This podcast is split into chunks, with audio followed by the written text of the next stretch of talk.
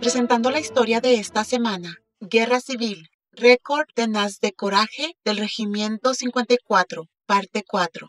La espera había terminado.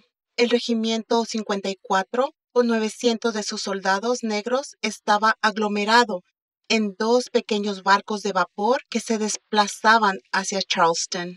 Pronto estarían en combate mortal, liderando el ataque a Fort Wagner. Cuatro buques de guerra y once barcos de tropas viajaron con ellos. El mar irrumpió y cayó un torrencial. Los relámpagos y truenos rompieron la oscuridad. Los soldados estaban empapados por la lluvia, hambrientos y sedientos. El 54 llegó a un puerto en la isla. Se escuchaban sonidos de batalla. La noticia llegó que otro ataque contra Fort Wagner había fallado. Los hombres desembarcaron y montaron un campamento. Manifestantes del Regimiento 54 y el décimo Regimiento de Connecticut fueron enviados a observar los movimientos confederados y advertir de ataques. Era la primera vez que el 54 y las tropas blancas trabajaban juntas. El regimiento de Connecticut no tenía forma de retirarse si los confederados atravesaban la línea del 54. El amanecer vino con un ataque. Cinco regimientos de rebeldes se lanzaron a las 54. El grito de batalla de los rebeldes se mezcló con el choque y disparos de armas.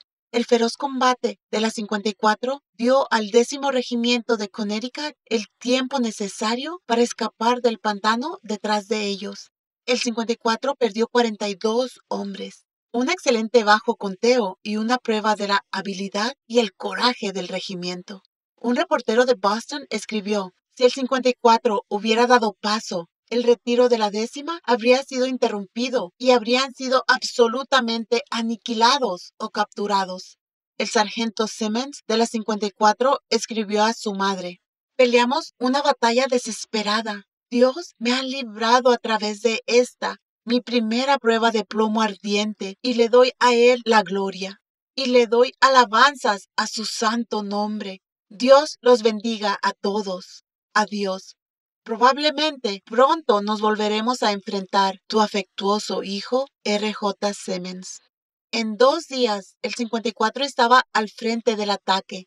Sería imposible tomar Charleston sin tomar Fort Wagner. Las paredes del fuerte eran de 30 pies de altura y contenían 14 piezas de artillería pesada. Los cañones de 11 buques de guerra de la Unión en el puerto golpearon Fort Wagner durante 11 horas. Algunos proyectiles de cañón pesaban 150 libras. El humo llenó el aire. Los comandantes de la Unión creyeron que el fuerte había sido altamente dañado.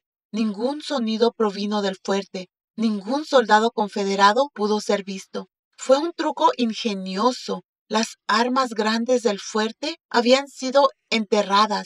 La mayoría de soldados confederados estaban en refugios a prueba de bombas. Después del bombardeo de la Unión, todas las armas confederadas estaban trabajando.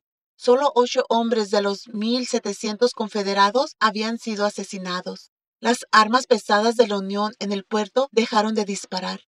Reinó el silencio. Dos líneas del 54 comenzaron a correr. Los confederados dispararon armas y lanzaron granadas mientras los soldados del 54 se tropezaban con agujeros y subían la cuesta directamente dentro del fuego enemigo. El 54 mantuvo su línea, ahorrando sus municiones para el ataque final. El coronel Shaw llevó a sus hombres a la cima y llamó, Rally, rally, él cayó y sus hombres comenzaron a disparar, sabiendo que la muerte era mejor que la esclavitud. Soy Elena Gámez por Barbara Steiner. Para más historias visita thisweekstory.com.